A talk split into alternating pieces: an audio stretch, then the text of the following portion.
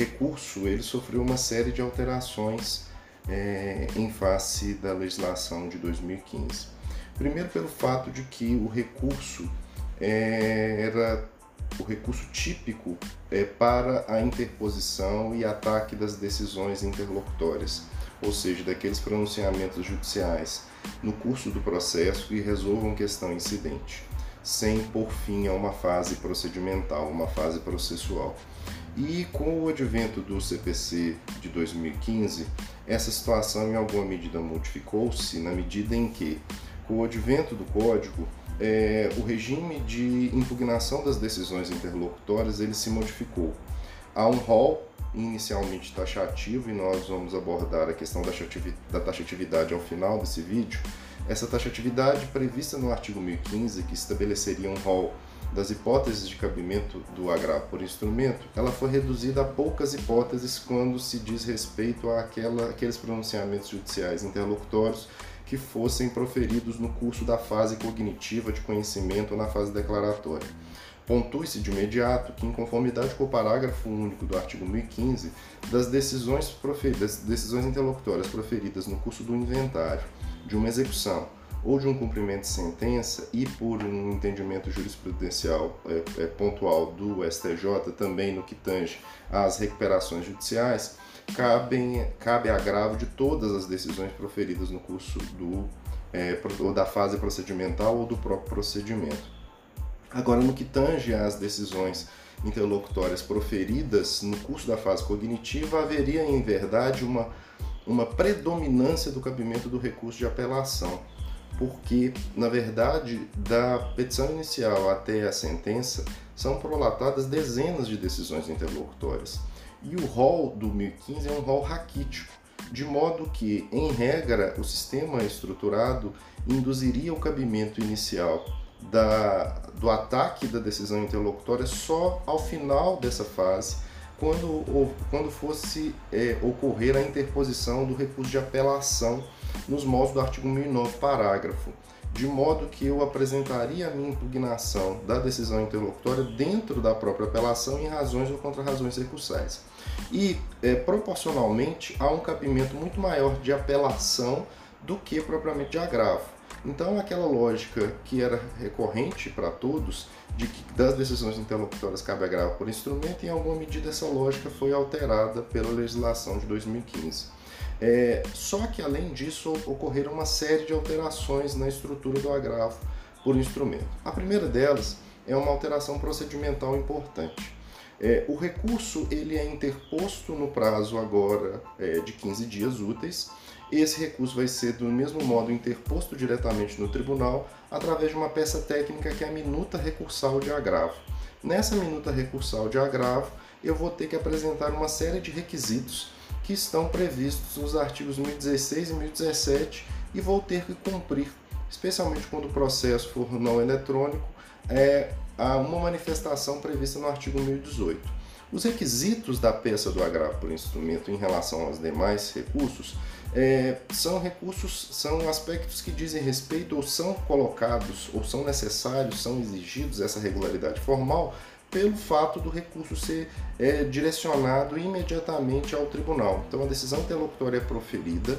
é, imediatamente nesse lapso temporal de 15 dias, sob pena de preclusão, eu interponho um recurso diretamente é, no tribunal de segundo grau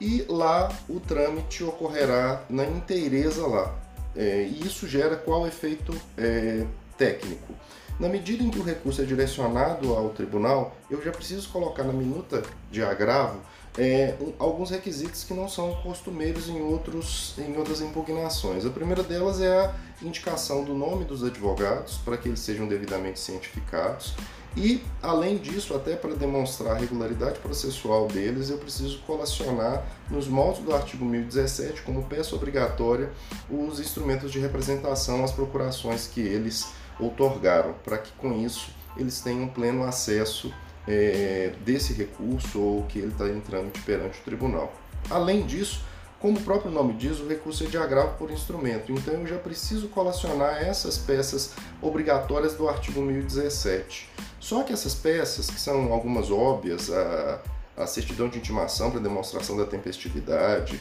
é, as, os próprios, as próprias procurações, a decisão agravada, entre outros, essas peças, antes da legislação de 2015, elas, uma vez não apresentadas na interposição do recurso, induziria de imediato que o recurso fosse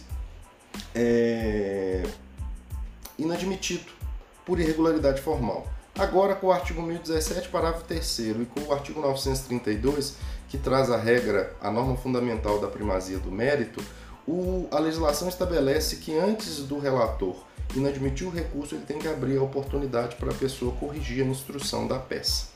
Além disso, é, nos modos do artigo 1018, uma vez que eu interponho o recurso é, no tribunal, eu tenho que, em até três dias, a,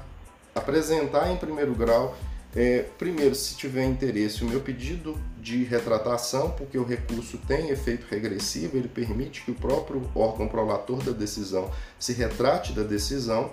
É, mas além disso, eu preciso já informar que eu interpus o recurso e já colacionar a cópia da minuta recursal e o rol das peças que eu apresentei, para que isso facilite, especialmente nas comarcas mais longínquas do tribunal, que o advogado tenha acesso à existência do recurso e não precise se deslocar ao tribunal para fazê-lo. Percebam que isso em alguma medida tende a ser algo irrelevante, o próprio 1018 fala que é desnecessário se o processo tiver trâmite eletrônico, que aí não há necessidade disso, porque as informações são facilmente obtidas pela via informática. Além disso, e aí vem a questão mais tormentosa, é, o, como o código ele trouxe um rol taxativo no primeiro momento, só caberia agravo por instrumento nessas exatas hipóteses do artigo 1015. Isso perdurou até quando o STJ, em final de 2018, julgou dois recursos especiais, quais sejam o recurso especial 1.696.396 do Mato Grosso e 1.704.520 também do Mato Grosso. Em ambos ele é, estruturou o chamado tema 988, que é um precedente que deve, deve ser seguido, que estabelece que o rol do 1015 é de taxatividade mitigada. Por isso, admite a interposição do agravo quando verificada a urgência decorrente da inutilidade do julgamento da questão no recurso de apelação. Isso quer dizer que, se eu conseguir demonstrar que eu preciso desde já interpor o agravo sob pena de não fazendo, eu gerar uma situação na qual o, o recurso vai perder a sua é, finalidade, é o caso típico da competência, que inclusive foi a hipótese que gerou mais discussões, porque se eu deixar que a competência seja discutida só ao final, isso automaticamente é, induziria um problema que em muitas situações a decisão na apelação ela seria inócua. Mas a ideia do 988, em alguma medida, foi estabilizar o entendimento acerca do cabimento do agravo. Só que isso, infelizmente, não estabilizou em medida alguma, e após a prolação desse julgamento, o STJ, ou ao longo desse período, o STJ vem, na verdade, proferindo uma série de decisões falando de hipóteses que não cabe o agravo e em outras hipóteses que cabe o agravo aplicando ou não a teoria da taxatividade mitigada. Inclusive, eu estou elaborando um livro esmiuçando todas essas hipóteses até para facilitar a vida do aplicador. Mas só a título exemplificativo, eu já apresento aqui para vocês algumas hipóteses. Então, por exemplo, no recurso especial 1.724.453 de São Paulo e no 1.725.018 de São Paulo, em ambos o STJ, em voto da lavra da terceira turma da ministra Nancy Andrighi, estabeleceu que não cabe agravo por instrumento da decisão interlocutória que indefere o pedido de exclusão de litisconsorte. É, do mesmo modo, falam do não cabimento do agravo. No, no recurso especial 1.700.305 da Paraíba, de relatoria do ministro Herman Benjamin, no qual fala que não vai caber da decisão do magistrado que determina a elaboração dos cálculos judiciais e estabelece os parâmetros de sua realização. É, o tribunal, no RESP é, 1.682.120 é, 120 do, do Rio Grande do Sul, também da Nancy Andrighi, fala que não vai caber o agravo da decisão que permite a emenda da petição inicial de embargos à execução de título extrajudicial. No RESP 1.696.396 do Mato Grosso, da, na dilatoria da Nancy Andrighi na Corte Especial, fala que não cabe agravo é contra a decisão que versa sobre o valor da causa. no agravo interno no Aresp 1.411.485 de São Paulo. Fala, não cabe o agravo da decisão que indefere pedido de julgamento antecipado do mérito por haver necessidade de ilação probatória. É, é, no recurso em mandado de segurança 60.109 de São Paulo, de relatoria do ministro Mauro Campbell, fala que não cabe agravo de instrumento contra a decisão interlocutória que versa sobre a instrução probatória. Mas, em, compara em detrimento, é, o tribunal, em algumas situações, estabeleceu que vai caber agravo de instrumento é, e isso acabou demonstrando, por óbvio, que não há propriamente uma estabilização com o advento do, da própria prolação da, do, do, julgamento ou do tema 988. Então, no RESP 1.752.049 do Paraná, da Nancy Andrick também, fala que são recorríveis de imediato as decisões interlocutórias que examinam a presença ou não dos requisitos é, da tutela é, provisória e fundamento o deferimento, indeferimento ou revogação da tutela, dando uma interpretação acerca das, da hipótese das tutelas provisórias.